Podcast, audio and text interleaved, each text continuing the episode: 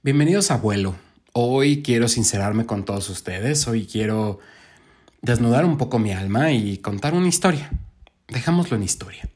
Dejémoslo en un vuelo, un vuelo que espero que disfruten y que a veces nos haga reflexionar sobre el sentido de la vida. Bienvenidos, yo soy Nando, esto es Vuelo. Nunca pensé que mi historia tuviera un sentido. Siempre conté una historia basada en mí, pero todos tenemos algo que contar. Yo moría de ganas por transmitir quién soy, qué pasa en mi vida y todo lo que conlleva ser yo. Por cierto, yo soy Nando y te acompañaré a todos lados mientras le des play a este podcast. Haz lo tuyo. ¿Listo para vivir una aventura a mi lado? Suéltate, el viaje está por comenzar. Bienvenidos, bienvenidas, bienvenides. Esto es vuelo. Maldición. Son las 5.30 m y mi celular no se calla. Todo es oscuro, todo es incierto. ¿Tenía realmente ganas de comenzar otra vez? Y es que la verdad nunca te levantas y te ves al espejo pensando que hoy puede ser el último día de tu vida. La verdad no. Una cosa es tener treinta y tantos y otra muy diferente que... Bueno, mejor no pensemos en eso. Es más, una cosa es abrir los ojos y medio ver y sentarte en la orilla de la cama, poniéndote tus pantuflas de Mickey para no caminar sobre el piso frío y otra muy diferente saber que el resultado de hoy puede cambiar el rumbo de lo que hasta ahora conocías como vida. Típico, tus cabellos no son los mejores. Tratas de sonreír y hacer caritas en los espejos, eh, regresas a tu cama por eso de los famosos cinco minutos, pero te das cuenta que lo único que está a tu lado es tu perrita y tu perrito y lo único que pues, sigue es la vida y que al final tú ahí estás. Además, sigues solo. Casual, hoy no era el mejor de los días. La app de Starbucks decía que solamente tenías 0.001 centavos. ¿Eso qué significaba? Para mí quizá el fin del mundo. Una vez que me arreglé, me perfumé, me quedó súper listo el peinado, cosa inusitada, y pues decidí irme a trabajar. Era raro y extraño, el periférico estaba vacío. De mi casa al segundo piso son normalmente como 35 minutos. Total que vi mi tag, todavía tenía 250 pesos y emprendí un viaje con sabor a tristeza. De hecho, en el random de mi Spotify, eh, de la nada se puso Huele a tristeza de maná. ¿La recuerdas? ya se sienten también un poco los coches. Total, llegué a trabajar antes de que nadie, prendí mi compu y decidí poner a todo volumen la canción que me erizaba desde ayer, Los Bellos de los Brazos y... Solo vivo para ti de Jeans, Future OV7. Divina, preciosa. El día pasó. Yo tenía un dolor de cabeza inusual. Me tocaba la frente, no sé por qué, pero yo muy en Harry Potter lancé un espectro patronus y me salí de la oficina. Harto, en viernes, la tarde eran 2 pm y tenía que ir a enfrentar lo que tuviera que pasar. Por más que piensas en tu vida y en lo que has hecho, reflexionas de vez en cuando sobre lo bueno y lo malo. Ves recuerdos del amor y desamor. Y pues la verdad es que no es tan simple pensar que todo va a ser diferente y quisiera o no, sabía que pasara lo que pasara, tenía que decirle al mundo que estoy feliz y que pienso seguir luchando. Caminar por las calles de la zona rosa últimamente se han vuelto raro, confuso, extraño. Hay tanta clase de personas que ya no sabes si es el metro o la variación de identidades de una nación. Llegué a la cita, mi voz temblaba como aquel niño que algún día fue a la primaria y que cuando lo pasaban al frente no sabía cómo explicar las cosas. No era igual a todos. Yo siempre había promulgado ser gente bien de toda la vida. Ellos solamente eran gente. Un colombiano me atendió y aunque yo estaba más embobado con su acento, sabía que tenía que decir frente a todos los que estuvieran ahí mis secretos. Me gustara o no, era momento de saber si aquel resultado era cierto o no. Pasa, te explico un poco quiénes somos. ¿Y si me das tu teléfono? Obvio solo lo pensé.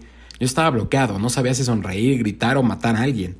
Me sacaron sangre, toda mi vida se veía reflejada en dos rayas. Si aparecía una solamente, yo tenía una oportunidad. Si salían dos, tenía que comenzar con una nueva y absurda vida.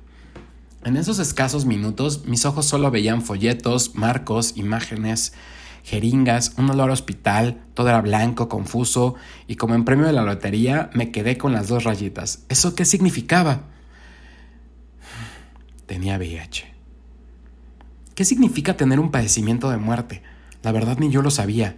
Semanas antes acababa de descartar un cáncer en los testículos y yo había sentado a mi mamá y a mi hermana diciéndoles que si lo tenía y estaba expandido, no lucharía. Mi cabeza solo quería dar vueltas, desmayarse, olvidarse, morirse. Imágenes venían de un lado a otro con el típico te lo dije, claro, como eres joto. bueno, y mucho más. Y esto, ¿cómo demonios lo supero? La gordura, pues me puse a dieta, pero esto era para siempre. Estaba matando mi sistema inmune. Sabía que esto sería difícil. Me sentía que me había traicionado a mí mismo y a mi familia. No quería ver la luz al final del túnel. Es más, ni siquiera sabía si había luz en ese túnel. Todo lo veía triste, solo, oscuro. Había algo que me decía que no había una salida, y aunque soy positivo, no sé si existe esa salida. Me pidieron una revisión en una clínica para darme mis resultados, y solo recuerdo una frase. Usted está en un estado de sida. Yo solo dije, puta madre, o sea, y un pelado asistente de ojo verde, como renacuajo, solo dijo que mi situación era crítica y que es la etapa más fuerte y avanzada del virus. Sí sabes lo que digo. ¿Tienes dudas? Irónicamente solo dije, ¿todas? Ayer tenía gripe, hoy tengo sida. Ni siquiera es VIH. ¿Sí me comprendes? Es ahí cuando todo se me desplomó. Mis sueños, mis anhelos, mis gustos, mis aficiones. Yo me agarré mi pierna derecha y decidí ser fuerte, suprimir mis sentimientos y enfrentarme a lo que viniera. Solo alcancé a escuchar pase a servicio social, yo jamás había pisado el seguro o una clínica de gobierno. Me sentía alejado de todos. Olvidemos la parte de ser diferente. Al final eso no existe. Tenía miedo, ansias, tristezas y tenía que seguir parado. Solo veía cómo me observaban, cómo me señalaban. Yo era el sidoso del piso 2, como el güero que no sabe ni cómo ir a la puerta 2 del lado izquierdo del segundo piso. Perdón, soy rubio. Me salí y respiré un poco de aire. Me comí un conejito de chocolate porque sentía que me desmayaba. Sentía que el conejo me decía algo y decidí tragármelo. A lo lejos escuché mis apellidos, mi nombre. Aquellas siglas que yo no quería que nadie las supiera. Me obligaron a irme a la raza. Yo no podía pasar un segundo más así. Si... Tu situación es muy delicada. Usted tiene... Y le dije, dígalo todo, no me mienta. ¿Me voy a morir? ¿O me estoy muriendo? ¿Cuánto tiempo me queda? Carajo, ¿cómo le hago para seguir viviendo? ¿Cómo le hago para decirle a quien sea que la cagué? ¿Cómo diré esta noticia? ¿Se me notará? ¿Puedo contagiar? La doctora seguía explicando y yo solo pensé en todo lo que se vendría. Estúpidamente pensé en ti. Una vez que mi cerebro dejó de dar vueltas, solo escuché, Señor, tiene principios de neumonía. No puedo recetarlo porque... Y solo empecé a escuchar voces internas. Me salió una lágrima que me sequé enseguida. ¿Y ahora quién podrá ayudarme? ¿Y ahora quién podrá defenderme? ¿Qué es una carga viral? ¿Qué es un CD4? ¿Qué diferencia hay entre SIDA y VIH? ¿Por qué me castiga la vida de esta forma? Una vez que me dieron todos los papeles, corrí a mi coche y al cruzar la calle te vi.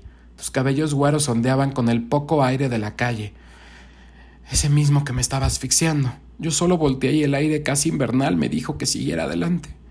En mi coche solo estaban los éxitos de Ana Torroja, precisamente la fuerza del destino. ¿Qué significaba? Ahora sé que estoy enfermo, que no tengo defensas para combatir este virus, que debo cuidarme al 100%, que me tienen que hacer millones de estudios, que con todo lo que creía que me iba a pasar, ahora sería más complicado. Si hablo del amor, del sexo. Seguramente ahora llegaría y diría, buenas tardes, soy fulanito y tengo VIH, ¿te casas conmigo? ¿O tenemos sexo? Todo estaba colapsado. No lo había asimilado. Han pasado dos meses y no sé si ya lo acepté.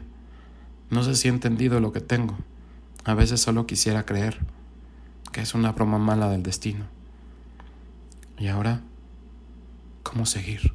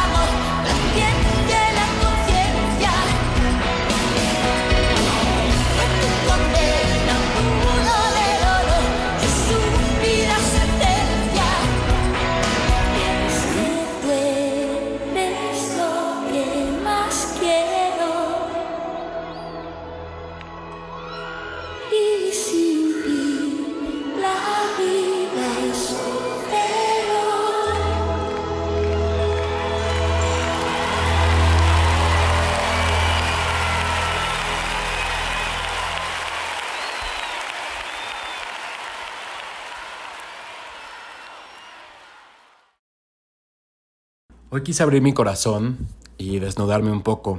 Hoy quise que tú escucharas esto que hace un poquito más de 5 o 6 años es mi vida. Obviamente estoy mejor. Obviamente he tenido altas y bajas. Y obviamente no sé cómo enfrentarlo muchas veces, ni tampoco decírselo a todo el mundo. No me siento perfectamente bien decirlo a todo el mundo y salir, porque es como otro closet. Si ahorita me estoy haciendo bolas para poder explicarte esto, Escribí esto a escasos días de lo que eh, me había pasado y sucedido. La historia es sumamente larga y yo creo que todos aquellos que tenemos este virus obviamente tenemos una historia.